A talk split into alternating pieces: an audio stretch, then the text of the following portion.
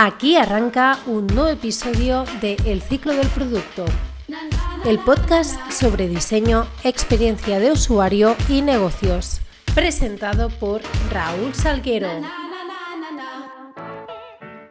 Muy buenos y productivos días. Hoy es martes 24 de septiembre de 2019 y aquí arranca el séptimo episodio de El ciclo del producto.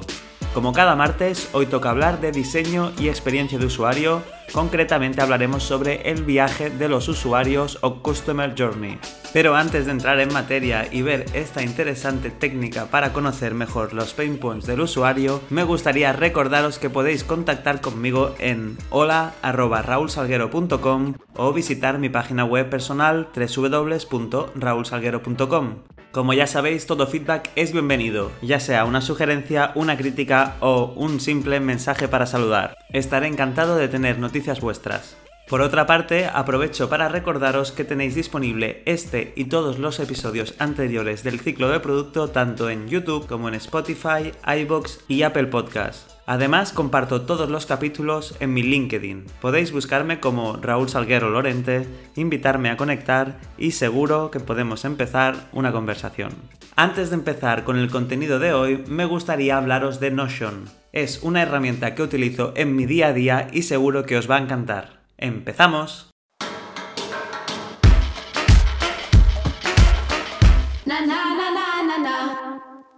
Notion es una aplicación para Windows, Mac, iPhone y para web, con múltiples opciones para que organices tu trabajo en un solo lugar. De hecho, lo venden así, como un área de trabajo todo en uno. Esta plataforma está orientada tanto a individuos como a equipos y sirve para tomar notas, escribir documentos, organizar tareas, crear una base de datos, gestionar proyectos, hasta para hacer hojas de cálculo sin necesidad de ningún otro software. Además, se puede usar gratis. Sincroniza todo con la nube, importa múltiples formatos de archivo y ten siempre conectado servicio de terceros. Para empezar a usar Notion solo necesitas una cuenta, que puede ser tu email o puedes conectarte con tu cuenta de Google. Por cierto, hacer login con la cuenta de Google es muy útil y además agiliza mucho el proceso de acceso a cualquier servicio. Un día hablaremos sobre consejos para evitar que los usuarios se caigan en este tipo de flujos clave de interacción. Cuando accedes por primera vez a Notion te va a preguntar en qué trabajas, para poder mostrarte así las mejores plantillas para ti. Además te preguntan si usarás Notion de forma personal o para trabajar, si será solo o será en equipo. Podrás crear un nombre y darle una dirección individual a tu área de trabajo, para que cualquier persona pueda acceder a ella desde la web siempre que hayas añadido su dirección de correo electrónico.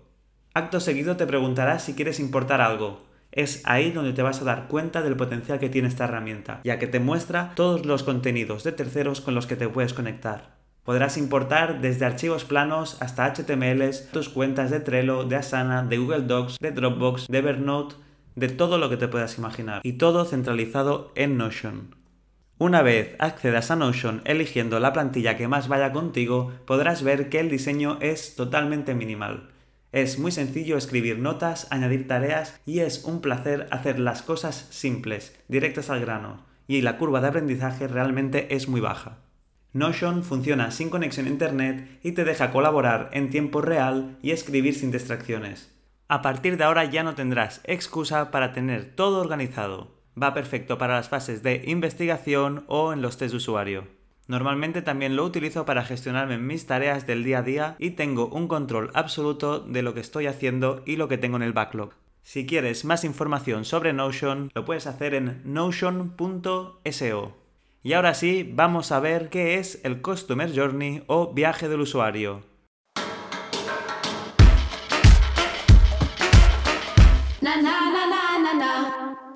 Un Customer Journey Map o viaje del usuario es un documento que ilustra visualmente la relación de nuestros clientes o usuarios con la empresa y su percepción de la misma, así como sus necesidades, pain points y expectativas en cada fase de la relación. Los momentos de contacto entre el producto y el usuario se llaman touch points.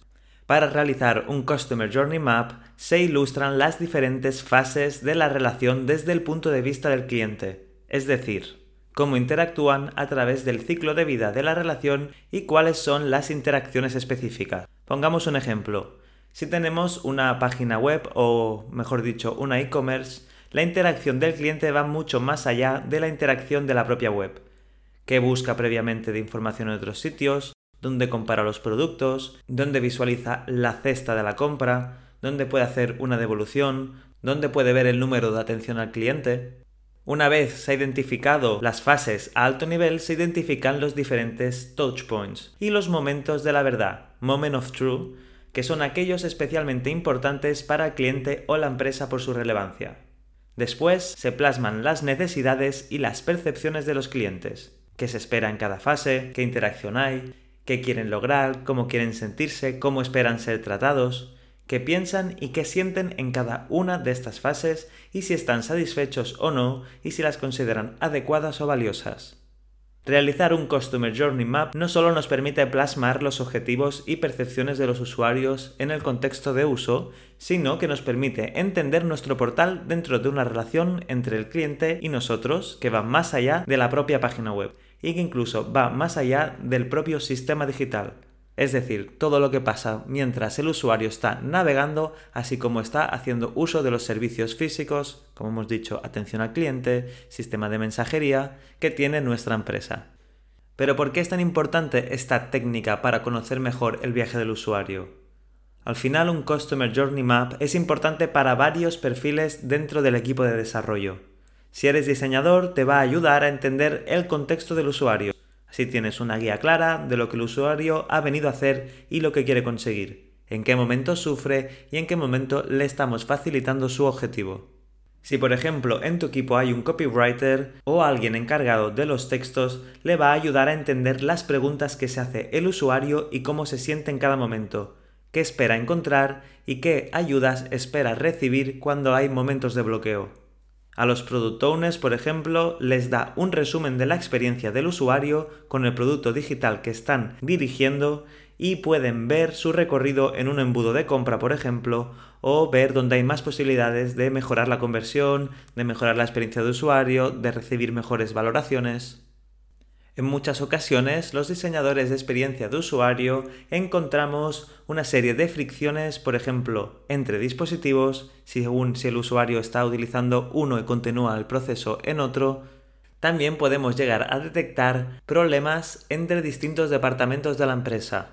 Quizá el departamento legal ha tenido que incluir un mensaje que está perjudicando al departamento de ventas a realizar la conversión o por ejemplo, quizá el departamento técnico ha tenido algún limitante que ha impedido hacer el flujo completo que el equipo de producto había previsto, y eso hace que haya momentos de bloqueo para el usuario. Este tipo de fricciones entre departamentos también se pueden ver en un Customer Journey, ya que es una visión general de todo lo que hace el usuario durante todo el flujo con el producto o servicio. Al final, esta técnica pone al usuario en el centro del pensamiento de la organización de todos los departamentos, lo cual evita errores graves en el desarrollo de un proyecto al no tenerlos en cuenta. Además da coherencia a toda la experiencia que tiene el usuario desde que conoce la marca hasta que termina su relación con ella. Además, los Customer Journey Maps ayuda a los niveles directivos a entender cada parte del desarrollo en su justa medida y entender la importancia de la experiencia para el usuario y para la organización. Mi consejo si vas a crear un Customer Journey Map para tu producto o servicio es que no lo realices solo, pensando que con los datos que tienes de la investigación es suficiente. Lo mejor es hacer un workshop con los stakeholders para elaborar un Customer Journey Map con el mayor número posible de perspectivas. Nos interesa conocer tanto conocimiento como sea posible de la organización y del producto para que las personas claves vean la utilidad de la herramienta y cambien su perspectiva hacia una más centrada hacia la experiencia de usuario, poniéndolo siempre en el centro. El objetivo que tienes que sacar de esa reunión con la gente importante de la empresa es que entiendan que no es necesario plasmar una situación hiper detallada, sino conseguir que el servicio al cliente sea el centro de la organización y que se den cuenta de la importancia que tiene la experiencia de usuario. Sobre las personas que deben estar en ese workshop hay de dos tipos, los que entienden qué es un Customer Journey Map y aquellos que no, pero tienen poder e influencia en la organización. Así podremos identificar conjuntamente las fases claves de la interacción del usuario, identificar la información que se quiere mapear para posteriormente crear un cuadro de Customer Journey con las fases y la información. Es probable que después de realizar este workshop las ideas queden en un cajón, así que es muy importante plasmarlas en un recorrido gráfico que debe ser colgado en un sitio de visibilidad para toda la empresa. Así siempre lo tendrán presente y tendrán al usuario siempre en el centro. Y bien, hasta aquí el contenido del episodio de hoy. Espero que os resulte de utilidad los Customer Journey y lo apliquéis en vuestro día a día. Y la verdad que va muy bien para empatizar con el usuario final tras realizar los user persona. Que por cierto, si queréis saber más sobre esa técnica, lo tenéis en el tercer episodio de El ciclo del producto. Si tenéis cualquier duda sobre los Customer Journey o cualquier otro tema, podéis enviarme un correo a hola.raulsalguero.com o bien visitar mi página web personal www.raulsalguero.com. Allí podréis ver información sobre mí, podréis contactarme, podréis ver mis últimos proyectos o podréis, por ejemplo, acceder a la sección de 100 ideas de negocio.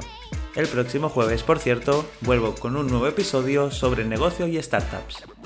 Y para finalizar, os recuerdo que podéis escuchar este y todos los demás episodios en Apple Podcasts, Spotify, iVoox, YouTube. Y yo mientras me despido, esperando vuestro feedback y vuestras valoraciones y deseando que este contenido os haya sido de utilidad. Ahora sí, nos vemos el próximo jueves.